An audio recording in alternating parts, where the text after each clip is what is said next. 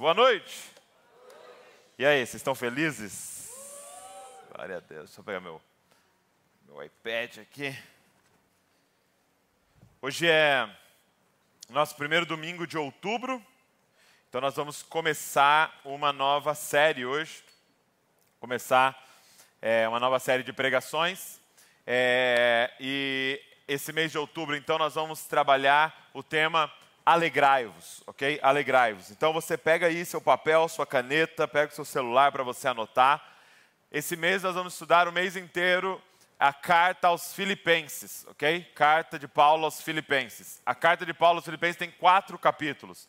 Então nós vamos, durante quatro domingos, estudar essa carta juntos aqui. Eu quero te encorajar a ler ela inteira várias vezes aí durante esse mês e estudá-la, meditar nela, orar sobre ela, porque é uma carta muito especial, é uma carta que vai falar sobre essa temática da alegria. E por que que nós decidimos então fazer esta série aqui, Alegrai-vos? É, pelas pesquisas e por aquilo que está acontecendo na nossa nação, né? É, a saúde mental do brasileiro piorou muito durante e nesse pós, nessa pós-pandemia. Então, por exemplo, segundo uma pesquisa do Instituto Ipsos, que foi encomendada pelo Fórum Econômico Mundial, é 53%, presta atenção nisso, 53% dos brasileiros declararam que seu bem-estar mental piorou um pouco ou muito no último ano. Essa porcentagem só é maior em outros quatro países: na Itália, na Hungria, no Chile e na Turquia. Então, somente outros quatro países ganham do Brasil nessa piora na saúde mental. 53% das pessoas que responderam à pesquisa disseram que a sua saúde mental emocional piorou durante esses últimos dois anos. Olha essa outra pesquisa. No primeiro ano da pandemia de Covid-19, a prevalência global de ansiedade e depressão aumentou em 25%, de acordo com um resumo científico divulgado em março de 2022 pela OMS. Gente, um aumento de 25% nos quadros de depressão e ansiedade. Então vamos ver se essa pesquisa aqui condiz com as nossas condições. Quem aqui hoje diria que a sua saúde mental, emocional piorou nesses últimos dois anos, um pouco ou muito, levanta a mão assim e fala, pode, pode levantar gente, não tenha medo nenhum, isso é uma coisa que está acontecendo geral, quem aqui diria que piorou, ok? Então é uma realidade entre nós, é algo que está acontecendo entre nós. E aí a gente poderia fazer a seguinte pergunta, por quê? O que está ocasionando isso, né? E aí você tem algumas respostas que a gente poderia dar, por exemplo, é, consequência da, do próprio Covid. Né? Então, nós temos alguns estudos que apontam que é, depois de você ter tido o Covid, é, você tem algumas sequelas em relação à saúde emocional, saúde mental.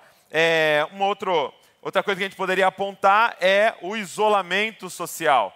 Né? O isolamento social mexeu com a nossa saúde mental. É, Outra coisa que eles apontam é a interrupção de tratamentos, né? Toda, todas as equipes de saúde ficaram focados em resolver os problemas da pandemia, ficaram focados nos quadros de Covid, então várias pessoas tiveram seus tratamentos interrompidos durante esse período, então poderia ser uma das explicações, e também o estresse causado pelas incertezas que nós estávamos vivendo, né? As notícias terríveis, é, você não sabia o que ia acontecer, você não sabia quanto tempo ia durar, você não sabia qual era o rumo que as coisas iam tomar. Então, isso também foi muito prejudicial para a nossa saúde mental e emocional.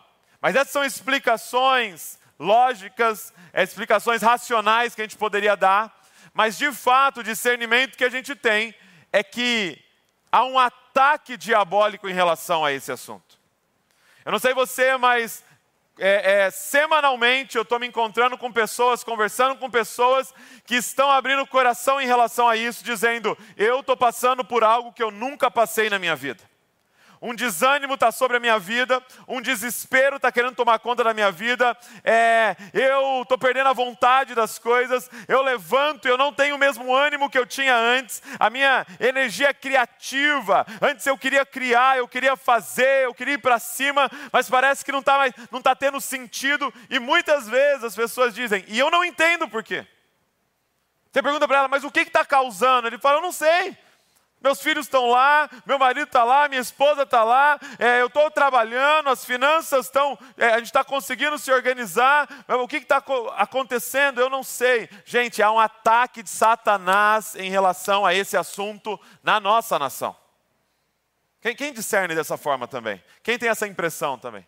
É como se houvesse um manto de tristeza. É como se tivesse algo tentando tomar as nossas famílias, as nossas casas. Há um ataque, há um ataque contra a saúde emocional das pessoas. Então, além de nós olharmos de forma racional, entendermos, eu vou, eu vou pregar aqui, eu quero que você entenda o que eu vou pregar, mas saiba que nós também precisamos interceder em relação a isso. Nós precisamos batalhar também no nível espiritual em relação a isso. Não é apenas o médico, não é apenas o psicólogo, não é apenas o remédio, não é apenas o tratamento. Tudo isso é fundamental e importante. Eu indico que você vá atrás, mas também nós precisamos lutar no âmbito espiritual em relação a isso. Precisamos nos levantar diante do Senhor em favor da nossa nação, dizendo: Senhor, devolve a alegria da nossa nação devolve a alegria que sempre foi uma marca é, do nosso povo, porque isso está sendo atacado. Então, esse mês nós vamos falar exatamente sobre isso, fazendo frente a tudo isso. Alegrai-vos, diga comigo, alegrai-vos. Então, nós vamos ver a carta de Paulo aos Filipenses. Abre comigo aí, então, é Filipenses, e nós vamos ver o capítulo de número 1 hoje. Então, eu vou ler o capítulo número 1 inteiro com você hoje, ok? E vou te explicar o contexto do que está acontecendo aqui. E nós vamos começar a nossa reflexão, então, sobre esta carta aqui. E você vai entender por que, que ela fala tanto com aquilo que está acontecendo com a gente, ok? Então, Filipenses, capítulo de número 1. Filipenses, capítulo de número 1. Verso de número 1. Vamos lá, diz assim, ó. Paulo e Timóteo, servos de Cristo Jesus, a todos os santos em Cristo Jesus que estão em Filipos, com os bispos e diáconos, a vocês graça e paz da parte de Deus, nosso Pai e Senhor Jesus Cristo. Então, olhando para esses dois versículos apenas, para a gente começar, você vai ver que a autoria da carta então é de Paulo, ok? Ele está acompanhado aqui de Timóteo, e é importante ele estar Timóteo, porque ele envia Timóteo para participar ali dos cuidados dessa comunidade. Tá? A carta é enviada à igreja que se encontra em Filipos.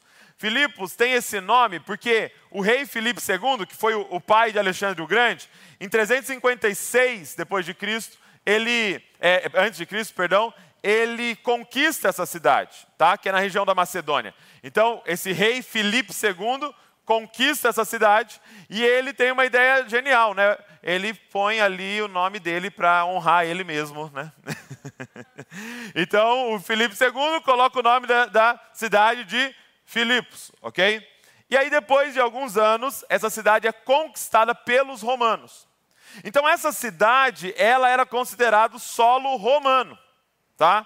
Apesar de não estar ali em Roma, ela era considerada um solo romano. Por quê? Porque essa cidade era muito importante para o império e ela era usada para receber os veteranos de guerra. Então tinha muitos soldados que haviam já se aposentado, que eram enviados para Filipos para terminar a sua vida ali. Então tinha muitos é, cidadãos romanos da cidade, eles eram como se eles estivessem, então, em uma embaixada, num solo romano. É interessante que esta igreja em Filipe foi a primeira igreja que Paulo é, plantou na Europa. Tá? Então foi a primeira igreja que Paulo plantou na Europa. Quando você lê Atos 16, É muito interessante que Paulo, ele queria ir com a equipe dele para a Ásia. E a Bíblia diz que o Espírito Santo impede ele de ir lá pregar a palavra. Olha isso, gente. Ele está indo para pregar a palavra e está escrito assim: e o Espírito Santo nos impediu de ir para lá. Aí eles vão para uma outra região e diz: e o Espírito de Jesus nos impediu de ir para lá. E então Paulo tem uma visão. E qual é a visão que Paulo tem? Um homem diz para ele assim: ó, passa a Macedônia e nos ajuda. Então ele acorda daquele sonho barra visão, e aí ele fala com a equipe ali: olha, eu tive esse sonho, vamos para lá. E eles vão para Macedônia, e eles chegam então em Filipe, que era a principal cidade ali da Macedônia, e eles plantam a igreja naquele lugar. Então essa igreja foi plantada pelo apóstolo Paulo, e a importância dela é que ela é a primeira igreja plantada na Europa. Agora, o que eu quero que você entenda antes de ler o capítulo 1 inteiro com você é onde Paulo estava então quando ele envia essa carta. Porque essa carta é enviada alguns anos depois para fazer um acompanhamento em relação à igreja, né? Então a igreja estava acontecendo lá e ele manda essa carta para a igreja, para os líderes. Você viu aqui no início, né? É, Paulo e Timóteo, servos de Cristo Jesus, a todos os santos, então a todos os participantes da igreja que estão em Filipe com os bispos e diáconos. Então ele está enviando uma carta para a igreja e para a liderança ali. A igreja de Filipos tinha levantado uma oferta e é enviado para ajudar no ministério de Paulo. Então ele manda essa carta também em agradecimento. Mas onde é que ele está aqui nessa ocasião? Paulo, nessa ocasião, e presta atenção, que isso aqui agora é a informação mais importante para nós compreendermos. Paulo, ao escrever essa carta, ele está preso. Ok? Então, Paulo está preso em Roma quando ele escreve essa carta. Por que isso é tão importante? Porque quando você olha para o conteúdo da carta, não parece de alguém que está passando por aquilo que ele está passando. Paulo está preso em Roma numa prisão marmetina. E, e você precisa entender, um dia, pesquisa lá sobre é, é, esse tipo de prisão. Mas deixa eu te dar uma, é, é algo para você visualizar. Era como se fosse uma cisterna que eles tinham, mas que não tinha água, de metros e metros para baixo da terra, e lá então eles colocavam os prisioneiros nesse buraco. Eles desciam os prisioneiros com cordas nesse buraco, e eles ficavam dentro desse buraco. Era um lugar úmido, um lugar que fedia, um lugar que eles passavam necessidade e um lugar que eles passavam extremo frio. Tanto que em uma das cartas, Paulo pede para trazer a capa dele. Ele fala: traz meus livros e traz uma capa para mim. Por quê? Porque ele estava passando frio naquele lugar, ele estava preso, passando necessidade, e você sabe da violência que acontece nesses ambientes. Então, Paulo está neste lugar, num buraco, no fundo do poço, literalmente. E ele vai escrever uma carta. E a carta que é considerada por nós a carta da alegria. E a pergunta para a gente responder nessa mensagem hoje é: como, Paulo?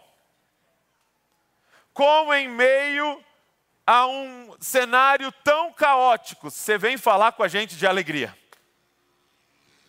Como, Paulo, que não dá para perceber nas suas palavras amargura, desespero e desânimo? Como, Paulo? E é isso que eu queria olhar para a carta hoje com você para responder. O, o versículo para nós aqui que vai é, ser temático dessa carta é Filipenses 4,4. Vai um pouquinho para frente só. Filipenses 4,4. Olha o que diz. Filipenses capítulo 4, verso número 4. Diz assim: Alegrem-se sempre no Senhor. Novamente direi: alegrem-se. Você pode repetir isso comigo? Alegrem-se sempre no Senhor. Novamente eu digo: alegrem-se. Olha para quem está do seu lado aí e fala: alegre-se. Alegre-se. Fala: novamente eu digo: alegre-se. Agora, você consegue imaginar isso? Alguém que está numa situação bem pior do que você, te manda uma carta tentando te alegrar. Alguém que está passando um caos na vida que ninguém aqui nunca passou e provavelmente nunca passará, manda uma carta para nós, nos alegrando, levantando o nosso ânimo, nos encorajando. Como? Então vamos olhar para o capítulo de número 1. Vamos lá, abre aí comigo então, Filipenses 1. Eu quero ler com você e eu quero que você olhe o tom que Paulo vai falar nessa carta.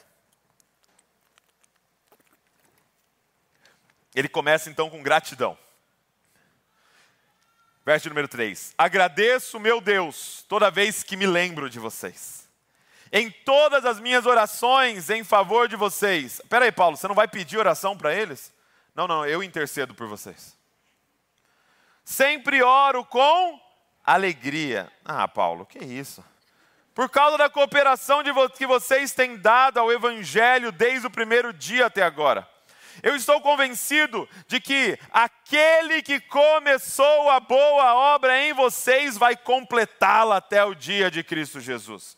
É justo que eu assim me sinta a respeito de vocês, uma vez que os tenho em meu coração, pois quer nas correntes que me prendem, quer defendendo e confirmando o Evangelho, todos vocês participam comigo da graça de Deus. Deus é minha testemunha de como tenho saudade de todos vocês com a profunda afeição de Cristo Jesus. Esta é a minha oração, que o amor de vocês aumente cada vez mais em conhecimento e em toda percepção para discernirem que é melhor, o que é melhor, a fim de serem puros, irrepreensíveis até o dia de Cristo, cheios do fruto da justiça, fruto que vem por meio de Jesus Cristo para a glória e louvor de Deus. Quero que saibam, irmãos, que aquilo que me aconteceu tem, ao contrário, servido para o progresso do Evangelho. Ele está falando, irmãos, saiba que eu estar preso aqui está servindo para o progresso do Evangelho. Verso 13. Como resultado, tornou-se evidente a toda a guarda do palácio e a todos os demais que estou na prisão por causa de Cristo. E os irmãos, em sua maioria, motivados no Senhor pela minha prisão, estão anunciando a palavra com maior determinação e destemor. Ele está dizendo, os, a galera aí fora está inspirada por aquilo que está acontecendo comigo e por causa disso estão pregando mais ainda. Verso 15. É verdade que alguns pregam Cristo por inveja e rivalidade, mas outros o fazem de boa vontade. Estes o fazem por amor sabendo que aqui me encontro para a defesa do Evangelho. Aqueles pegam Cristo por ambição egoísta, sem sinceridade, pensando que podem me causar sofrimento enquanto estou preso. Mas o que importa? O importante é que, de qualquer forma, seja por motivos falsos ou verdadeiros, Cristo está sendo pregado e por isso me alegro. De fato, continuarei a alegrar-me, pois sei que o que me aconteceu resultará em minha libertação. Graças às orações de vocês e ao auxílio do Espírito, é, do Espírito de Jesus Cristo, aguardo ansiosamente e espero e que em nada serei envergonhado. Ao contrário, com toda a determinação de sempre, também agora Cristo será engrandecido em meu corpo, quer pela vida, quer pela morte, porque para mim o viver é Cristo e o morrer é lucro. Caso continue vivendo no corpo, terei fruto do meu trabalho. E já não sei o que escolher, estou pressionado dos dois lados. Desejo partir e estar com Cristo, o que é muito melhor. Contudo, é mais necessário por causa de vocês que eu permaneça no corpo. Convencido disso, eu sei que vou permanecer e continuar com todos vocês para o seu progresso e alegria na fé, a fim de que pela minha presença, outra vez, a exultação de vocês em Cristo Jesus transborde por minha causa. Não importa o que aconteça, não importa o que aconteça, exerçam a sua cidadania de maneira digna do Evangelho de Cristo, para que assim, quer eu vá e os veja, quer apenas ouça a seu respeito em minha ausência, fique eu sabendo que vocês permanecem firmes num espírito, lutando unânimes pela fé evangélica, sem, de forma alguma, deixar-se intimidar por aqueles que se opõem a vocês. Para eles, isso é sinal de destruição, mas para vocês, de salvação e isso da parte de Deus. Pois a vocês foi dado o privilégio de não apenas crer em Cristo, mas também de sofrer por Ele, já que estão passando pelo mesmo combate que me viram enfrentar e agora ouvem que ainda enfrento. Feche seus olhos comigo. Pai, que está a tua palavra, Senhor, escrituras sagradas, Pai. E eu queria pedir, Espírito Santo do Senhor, fala profundamente com a gente aqui hoje. Pai, não é uma série de informações, Pai, que vão nos transformar, mas o Teu Espírito Santo revelando algo dentro de nós, no profundo do nosso ser, Senhor. Nós nos submetemos à Tua palavra, nós nos submetemos ao Teu senhorio. Fala com a gente aqui, Senhor. Pai, eu quero te pedir através da tua palavra, destrói qualquer mentira, qualquer sofisma, Pai, que tem travado a nossa vida, que tem causado aquilo que nós estamos vivendo, Pai. Fala com a gente, no nome de Jesus. Amém e amém. Como eu disse, a pergunta que nós faríamos a Paulo hoje, se ele estivesse aqui, seria exatamente essa. Por que, Paulo? Ao ler o primeiro capítulo eu não consigo perceber um Paulo frustrado.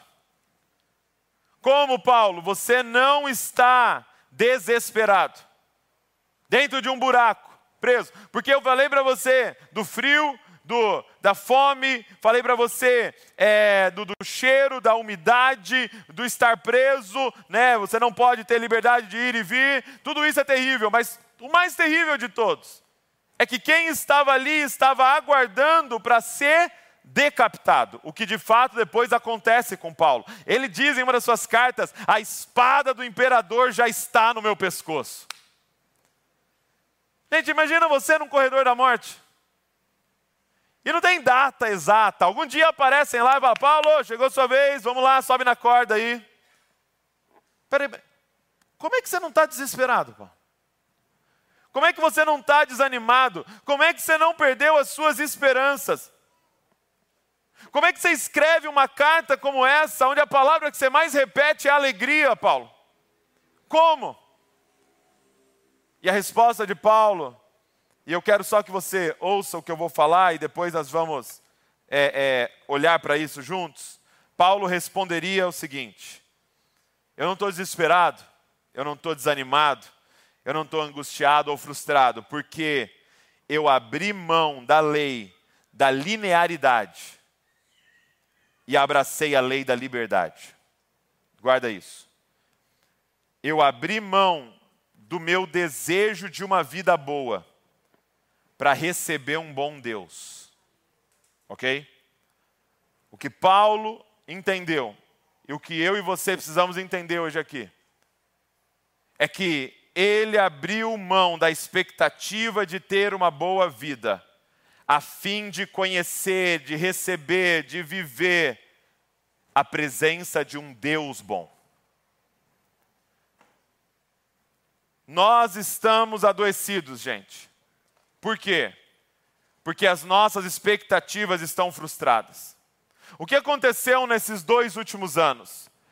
De fato, o que aconteceu nesses dois últimos anos é que os nossos ídolos foram abalados. O que aconteceu nesses dois últimos anos é que os nossos planos foram frustrados. Você tinha planos de ir para lá, de fazer tal coisa, de construir aquilo, de ir em tal direção, e os nossos planos foram frustrados. E é por isso que isso tem amargurado a nossa alma. Nós estamos frustrados e desesperados porque aquilo que nós dissemos que deveria acontecer, não aconteceu. Aquilo que nós achamos que é, deveria estar acontecendo na nossa vida, não está acontecendo. O lugar aonde nós achamos que já deveríamos estar, nós não chegamos. Entenda uma coisa: nós estamos adoecidos porque nós queremos mais a boa vida do que nós queremos Deus. Nós somos idólatras daquilo que eu vou chamar hoje aqui da boa vida. É um termo que o Larry Crabb usa num livro chamado Chega de Regras. Nós somos idólatras da boa vida. Nós colocamos diante de nós o que nós consideramos sucesso nós consideramos estar bem. Então, por exemplo, é, quando você olha para alguém e você diz assim, "Não, fulano está muito bem, hein? Por quê? O que, que tem na vida do fulano? Que te faz bater o martelo no diagnóstico de que ele está bem. pô, aquela família é muito abençoada. Por quê? O que tem naquela família que te faz considerar que ela é muito abençoada? Qual é a nossa visão de boa vida? Qual é a nossa visão de sucesso? Qual é a nossa maior expectativa? O que eu quero mostrar para você hoje é que nós estamos idolatrando essa ideia que nós concebemos de boa vida. Cada um aqui tem uma ideia diferente do que é boa vida, porque cada um aqui veio de um contexto diferente. Mas, de fato, isso tomou o lugar de Deus dentro de nós. E nós queremos mais isso do que nós queremos Deus. E aí entra coisas maravilhosas, como, por exemplo, ter filhos filhos abençoados, filhos obedientes, filhos é, que não dão trabalho. Isso é bom, sim ou não? Sim, mas quando isso se torna o alvo principal da sua existência, isso se chama idolatria. Ter um casamento sólido, abençoado, uma sintonia maravilhosa dentro de casa, onde você fala, meu amor, você está linda hoje, e ela responde e tal. Isso não é maravilhoso, sim ou não? Mas quando isso se torna o alvo principal da nossa existência, a ponto de você hoje estar aqui desanimado, desesperançoso, frustrado porque você não tem isso, isso se tornou um ídolo na sua vida. E qual é o problema? Nós viemos para ambientes como esse, então, para usar Deus para conseguir o que a gente quer, a boa vida. Então, quando nós pensamos assim, nós abraçamos o que nós vamos chamar hoje aqui da lei da linearidade. Agora, de manhã eu enrosquei nesse negócio, treinei a tarde inteira. Então, lei da linearidade, lei da linearidade, lei da linearidade. Coloca para mim, dá, dá, para colocar a tela aí para mim?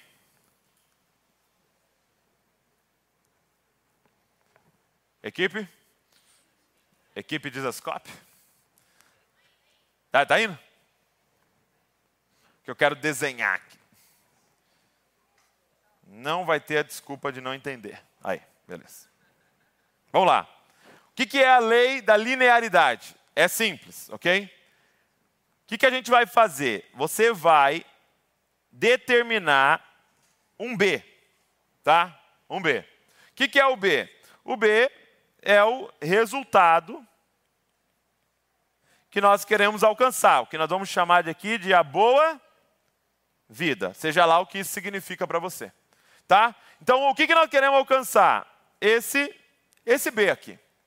Então, a lei da linearidade vai falar para a gente: para você conseguir o B, é simples. Descubra o que, que é o A. Então, o que, que é o A? São os princípios, são as regras, são os ingredientes que eu preciso adicionar para eu conseguir ver. Então, é, o que, que eu preciso para ter um casamento legal, sólido, com uma sintonia bacana? E aí você vai lá e você encontra na livraria, por exemplo, 12 regras para você ter um casamento bacana.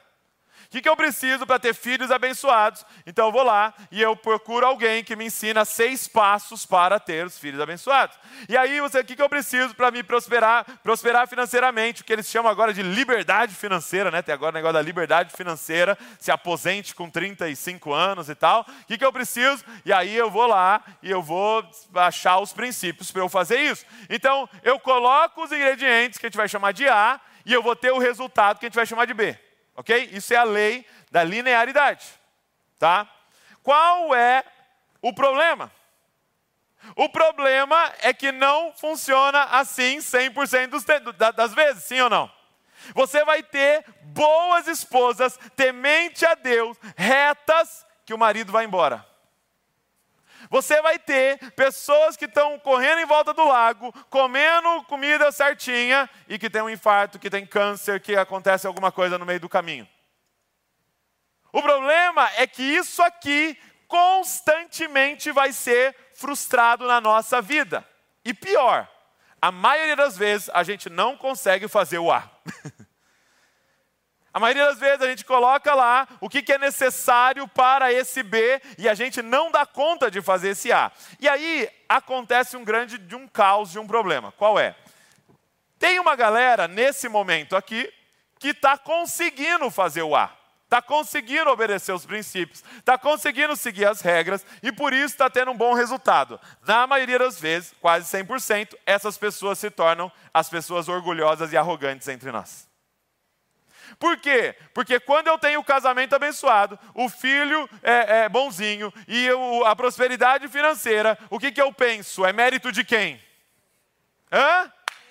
Quem é que pagou um preço? E aí o, o, irmão chega com o filho dele formado em medicina, e aí ele fala: Ah, não, é a graça de Deus, mas por dentro ele está. Eu fiz muito devocional com meu filho, eu estudei com ele, eu fiz aquilo e aquilo outro. Ele sabe, dentro dele, que ele acha que é mérito dele. Mas pior, esse não é o pior. Pior é que a gente olha para aquele que tem um filho dando trabalho e pensa o quê? Hã?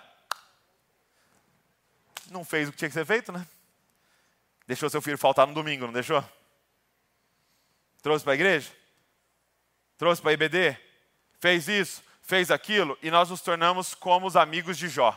Jó, você errou alguma coisa no A para esse B estar tá acontecendo. Tem alguma coisa aí que você errou. Então nós somos tomados pelo orgulho. Agora, pode acontecer um outro fato. O B não está acontecendo aquilo que você colocou como uma boa vida, aquilo que você colocou como sucesso, começa a não acontecer. E aí nós vamos ter dois, duas opções. Um grupo vai pensar assim: ô oh Deus, o que está acontecendo? Você dormiu aí, Deus? Você foi no banheiro e aí deixou vir esse nódulo aqui? O que aconteceu? Porque eu estou dizimando, estou indo de domingo, estou fazendo não sei o quê, sou líder de DNA, sou não sei o quê, não sei o quê lá, estou pondo todo o ar aí, Deus. Como é, cadê a sua parte do contrato que nós assinamos? A gente vai querer cobrar Deus. Frustrado com Deus, bravo com Deus por aquilo que está acontecendo. Ou a pessoa que é mais autocrítica vai olhar para si e falar: não fiz o suficiente. Deus deve estar tá bravo, não está entregando B, Deus deve estar tá bravo, então eu vou ter que é, é, me esforçar mais. E aí você é tomado por um sentimento de culpa, de inferioridade, de que você não fez o suficiente daquilo que tinha que fazer. Qual é o problema disso aqui, gente? Por que, que nós somos atraídos para isso aqui? Por que, que quase todos nós aqui, se não dizer todos, é, é, vive de acordo com essa mentalidade? Porque a nossa carne deseja algo que essa estrutura nos dá: controle.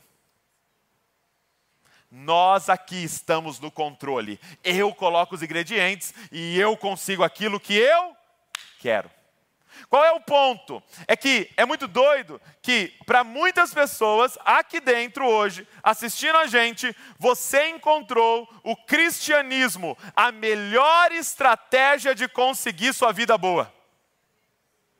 Você pensou, budismo, eu não gosto muito de ficar em silêncio, lá meditando e tal. Hinduísmo, é muito, muito Deus, eu não vou conseguir decorar o nome deles. Aí você pensou, ateu, não, não consigo ser ateu e tal. Você foi pensando em tudo. Aí você pensou, cristão, eu vi lá, tem uns princípios, a gente vai de domingo, né, o pastor lá, não sei o quê, gente canta umas músicas, aí eu vou fazer as coisas tal, compro um, né, uma biblinha colorida para meu filho, tal, e eu vou conseguir chegar na boa vida. É a melhor estratégia que eu encontrei para conseguir o que eu quero.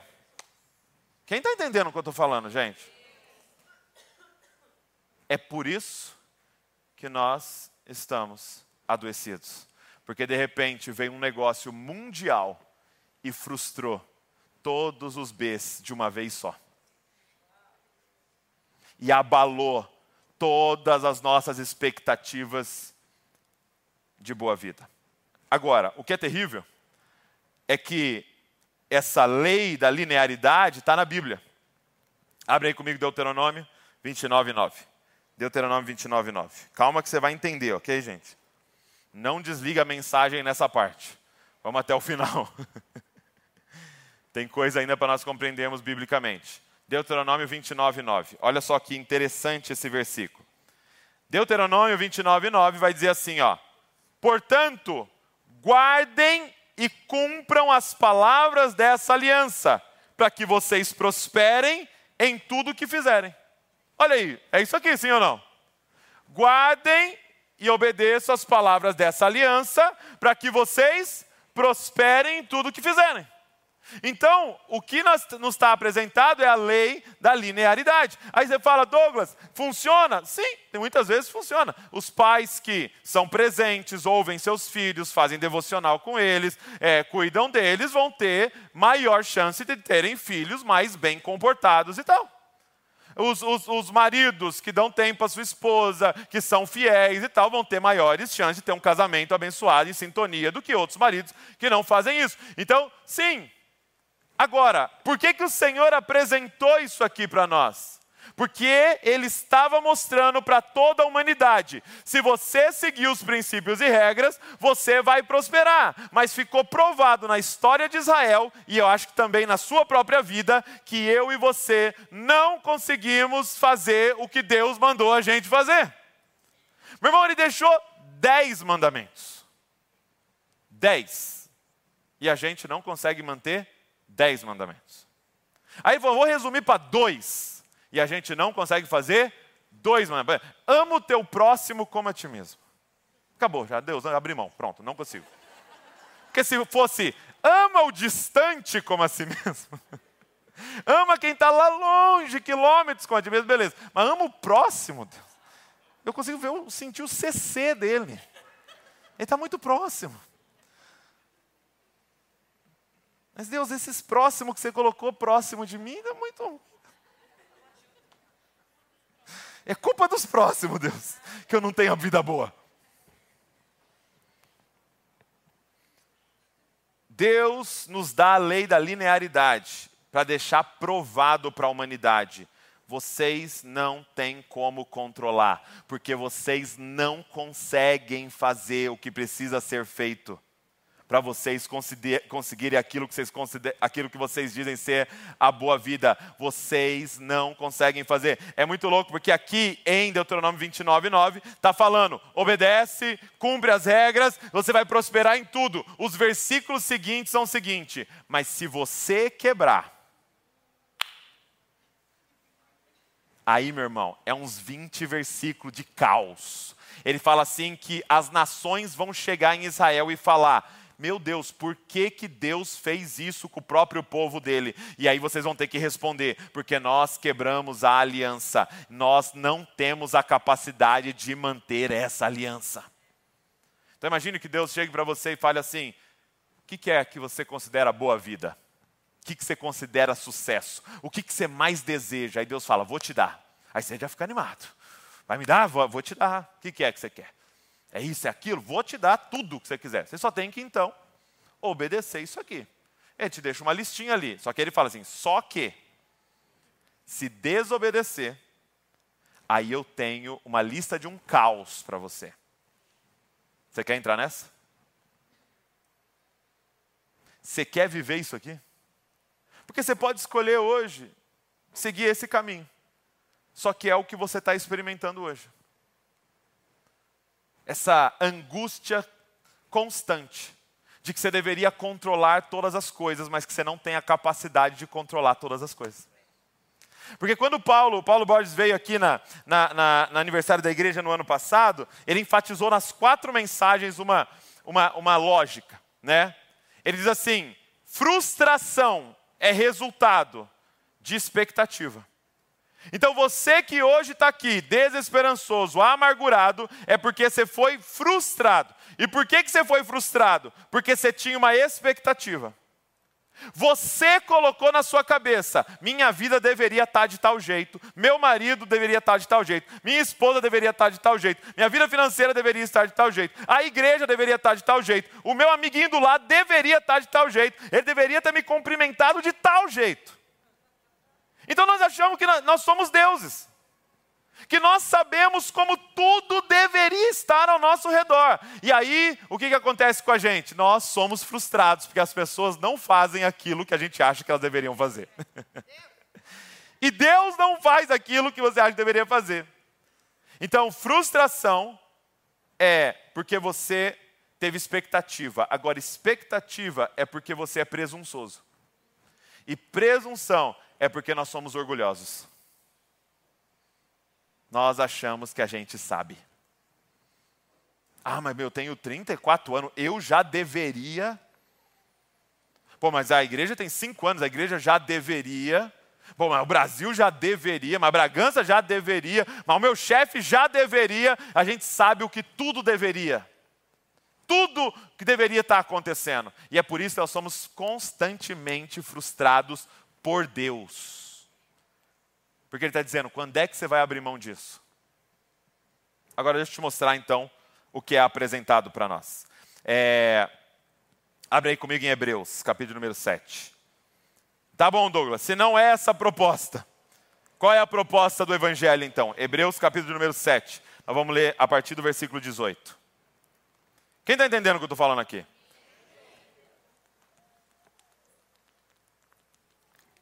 Hebreus 7, verso de número 18. Hebreus 7, versículo 18. Diz assim: Portanto, por um lado, se revoga, ok? Termina a ordenança anterior. Então é isso aqui. Por causa da sua fraqueza e inutilidade. Pois a lei nunca aperfeiçoou coisa alguma. E por outro lado, se introduz a esperança superior, pela qual nos chegamos a Deus. Então presta atenção. O que, que o Evangelho vem fazer? O evangelho vem então, ó, anular a lei da linearidade.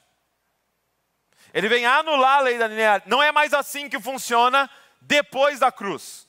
Como é que funciona depois da cruz? A primeira coisa que ele vai mudar é o que, que é o B.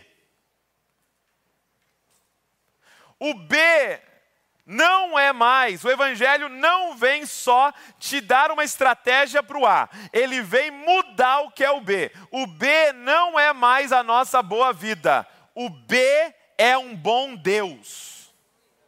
Ele vem dizer o seguinte: o foco da sua existência não é as coisas darem certo ao seu redor, o foco da sua existência é a presença de Deus todo o tempo com você, não importa o que está acontecendo. Então o evangelho, ele não vem te dar uma nova estratégia, ele vem te dar um novo desejo. Então ele não vem te falar, faz isso, isso, isso, agora diferente do que você faria se você fosse ateu, católico, é, é, budista. Não, ele não vem te dar uma nova estratégia, ele quer te dar um novo desejo. Ama o Senhor teu Deus de todo o teu coração, de toda a tua alma, com toda a tua força, todo o teu entendimento, e aí depois você vai amar o teu próximo como a ti mesmo. Então ele muda o que é sucesso para nós. Ele muda qual é o nosso foco. O que, que é o B agora? A presença de Deus.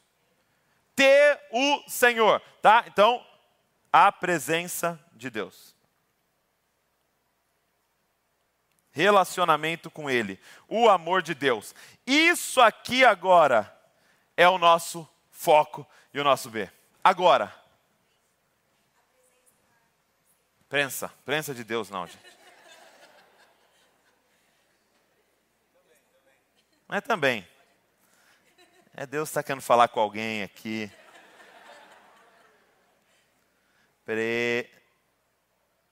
Presença de Deus. Ok? Então agora eu tenho um novo foco. O que eu quero não é mais a boa vida. Ele vai te dar um monte de coisa boa, ele vai abençoar seu casamento, vai abençoar seus filhos, mas não é o foco da minha existência. O foco da minha existência é o que? Ele.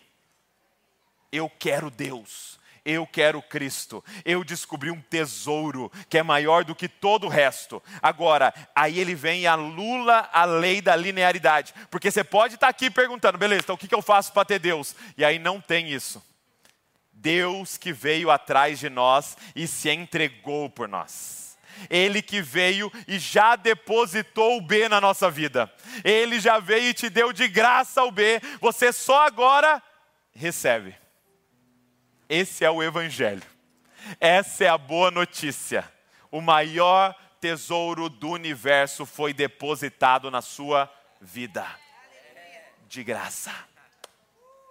É só você receber. É só você desfrutar. É só você crescer nele. E aí então, a partir do B consumado, é que nós vamos viver todos os princípios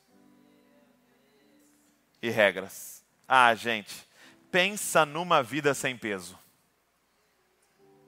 porque eu não vou fazer devocional com meu filho, porque meu filho precisa virar não sei o quê, porque senão acabou minha vida. Não, não, não, não, não. A minha vida depende da presença de Deus que já me foi dada e ninguém pode tirar de mim. Agora, com leveza, porque a partir desse lugar eu quero ensinar meu filho a amar o Senhor acima de todas as coisas. Agora não tem aquele peso, eu preciso fazer todas as regrinhas do meu casamento para que ele seja o melhor possível. Não, agora é o que eu preciso é da presença do Senhor na minha vida todos os dias. Esse é o meu tesouro e esse eu já tenho. E ninguém pode tirar de mim. Mas agora eu sou um filho amado dele e eu quero ser o melhor marido possível. Por quê? Eu já recebi. Pensa na leveza. Você perguntaria para Paulo, Paulo, como que você não está desesperado, Paulo? Como que você não está desamparado? Como que você não está frustrado? Ele falaria para nós assim, porque me prender não me tira do que é, daquilo que é o foco da minha existência. Sabe o que eu descobri? Ele diria para nós que se eu subir no lugar mais alto, na mais alta montanha, lá ele está. Mas quando me jogam na prisão mais profunda, lá ele está. Quando eu estava num barco naufragando, lá ele estava. Quando eu estava numa ilha, lá ele estava. Quando eu estava em Roma, lá ele estava. Quando eu entro no quarto, ele está lá. Ninguém pode me separar do amor de Deus que está em Cristo Jesus não tem como mais viver uma vida frustrada, porque todas as minhas expectativas estão nele. Ele diria para nós assim: é, igreja, eu estava vivendo a lei da linearidade, eu estava indo para o caminho de Damasco, tentando fazer todos os As para conseguir o B, que era um ministério maravilhoso, mas aí de repente, no caminho dessa pressão, eu estava chegando a matar pessoas por Deus. No caminho dessa pressão, eu encontrei Ele. Eu não pus, eu, eu, eu não pus nenhum ar, eu não pus nenhum ingrediente, foi Ele que veio atrás de mim. E ele disse: Saulo, Saulo, por que, que você me persegue? E ele me amou eu estava assassinando os discípulos dele e ele me amou primeiro. Ele parou no céu e veio atrás de mim, igreja. E Ele me deu o maior tesouro de todos, a ponto de eu considerar tudo como esterco. Cada diploma, cada, cada mérito meu, cada estudo que eu fiz, cada sobrenome, todos os meus méritos foram jogados no lixo diante da maravilha que foi receber o maior tesouro de todos, Cristo Jesus. Você perguntasse para Paulo, Paulo, como é que você não está frustrado? Como é que você não está desesperado? Estando talvez há dias, talvez há meses, de uma espada passar na tua cabeça e você ser assassinado? Ele responderia, gente, com o versículo de número 20 de Filipenses. Olha aí, Filipenses 1, verso de número 20. Ele diria assim, ó. Eu não estou desesperado, porque a minha ardente expectativa e esperança. Olha isso. Eu não estou desesperado, igreja, porque a minha ardente expectativa. Qual é a sua expectativa, Paulo? Qual é a sua esperança, Paulo? Porque a minha ardente expectativa e esperança é que em nada serei envergonhado, mas que com toda ousadia, como sempre, também agora, Cristo será engrandecido no meu corpo, quer pela vida, quer pela morte. E aqui ele fala o verso número 21. Porque para mim viver é Cristo e morrer é lucro. A raiz do nosso desespero é que nós queremos mais a boa vida do que nós queremos a presença de Deus. E eu queria fazer um desafio para nós hoje aqui. Eu não sei o que você está passando. Eu não sei quais são os problemas que você está enfrentando. Talvez seja de saúde, talvez seja financeiro, talvez seja relacional. Eu não sei o que está acontecendo. Eu só queria te dizer: muda a sua oração. Não ore, Senhor, me livra desse problema. Mas ore, Senhor, se revela a mim no meio desse problema. Porque mais do que alívio dessa dor, eu quero te conhecer. Eu quero te amar mais. Eu quero a tua presença. O que você quer mais? Os palácios dessa vida sem a presença dEle? Ou qualquer lugar com Ele ao seu lado? A proposta do Evangelho não é pare de sofrer a proposta do Evangelho é nunca mais você vai sofrer sozinho, porque Ele estará lá com você. A proposta do Evangelho é que Ele é um bom pai, e um bom pai não está focado no conforto do filho, está focado na maturidade do filho. Um bom pai não é aquele que livra o filho de todas as dores. Um bom pai é aquele que está focado no filho se tornar um homem maduro, uma mulher madura. E se for necessário, deixa ele passar por certas dores. É dizer, Senhor, eu quero o Senhor. Eu quero a tua presença. Senhor, mudou. Para mim, o viver é Cristo. E eu morrer a lucro. Os medos acabaram as angústias acabaram. Por quê? Porque o que, que pode nos frustrar, gente? O que pode tirar isso de nós? O que pode, na verdade, as coisas que atrapalham a boa vida são as que nos enchem mais da presença. Paulo vai falar aqui para gente: eu estou evangelizando os guardas que ficam dentro do palácio em Roma. O diabo tentou me prender, mas a palavra de Deus não pode ser presa. Eles me prenderam e, e, e dizem, dizem que eles ficavam algemados com um soldado romano. Você imagina Paulo algemado com um cara o dia inteiro. O que, que acontecia com esse cara? Alguém que o viver é Cristo. O que, que saía da boca dele? Cristo, Cristo, Cristo, Cristo, Cristo. E aí ele produzindo cartas e cartas e cartas. E eu e você temos isso aqui hoje, porque esse cara estava preso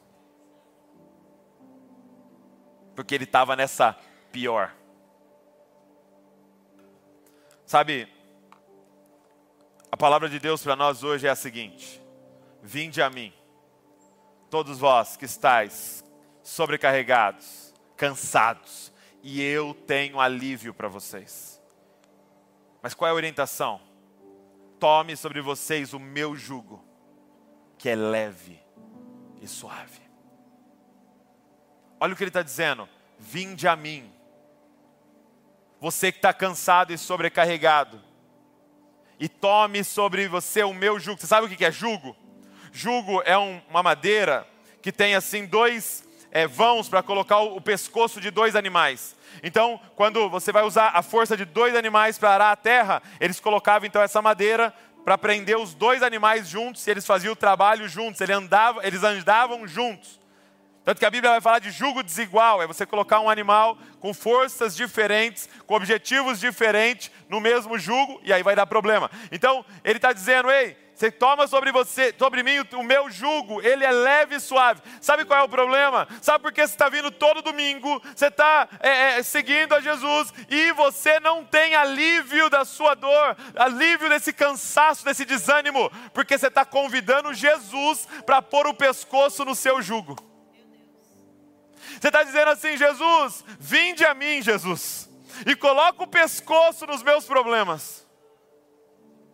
E ele está dizendo: não, não, não, não, não. você vem a mim e coloca o pescoço no meu jugo. Porque o meu jugo é leve e é suave.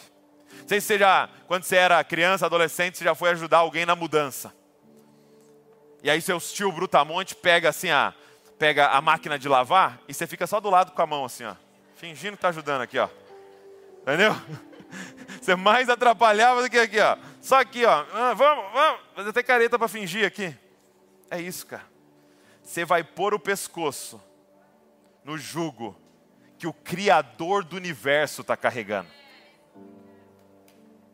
Você vai pôr o pescoço no que no jugo que o Rei dos Reis está carregando. Ele está dizendo: põe o teu pescoço no meu jugo, que é leve e suave. Por quê? Porque eu já paguei o preço por esse caminho. O convite é para entregar a sua boa vida e receber um bom Deus. A proposta do Evangelho é essa. Ele quer nos dar a presença dEle. Ele quer nos encher com a presença dEle e isso é infinitamente superior a qualquer coisa que você possa receber nessa vida. Eu termino com uma história que tem em Êxodo, capítulo de número 33 em Êxodo, capítulo de número 33, Moisés, Deus chama Moisés para cima da montanha. E Moisés está com o povo no deserto e eles estão caminhando em direção à terra prometida. O que é a terra prometida? O meu bem. Nós estamos indo para a terra prometida. Nós vamos entrar na terra prometida. Ela mana leite e mel. Prosperidade, coisa boa, coisa maravilhosa. E aí Deus então traz Moisés para cima da montanha e fala: Moisés, olha lá, a terra prometida. E ele diz assim para Moisés: Eu vou entregar para vocês como eu prometi. Pode descer lá, Moisés, e entrar com todo o povo. Eu vou destruir os inimigos, vou limpar todo lá para vocês. Tá aí, tá entregue a terra prometida que eu falei para vocês. Só que Moisés só tem uma coisa: eu não vou com vocês. A minha presença não vai acompanhar vocês, Moisés, porque esse, esse povo é um povo de coração duro. Eu vou matar eles, Moisés. Então vai um anjo junto com vocês. Deixa eu te fazer uma pergunta. Se o Senhor aparecesse para você e dissesse: Eu vou te dar o que você tanto quer. Eu vou te colocar na posição que você tanto deseja. Eu vou realizar o sonho que tanto queima aí no seu coração. Só tem uma coisa: eu não vou com você. Você aceitaria? Você aceitaria? O que, que você quer mais? A boa vida ou o bom Deus? E aí a resposta de Moisés é maravilhosa. Verso de número 15 de Êxodo 33, ele diz assim: Então Moisés disse: Se a tua presença não for comigo, não nos faça sair deste lugar. Sabe o que Moisés estava dizendo para Deus? Deus, tu és a minha terra prometida. A terra prometida não é um país que mana leite e mel, a terra prometida é a tua presença. Moisés estava dizendo: Eu prefiro o deserto numa tenda com a tua presença do que um palácio na terra prometida sem o Senhor. O que, que você trocou? O que, que você trocou pela presença de Deus? O que, que você está desejando mais do que a presença de Deus?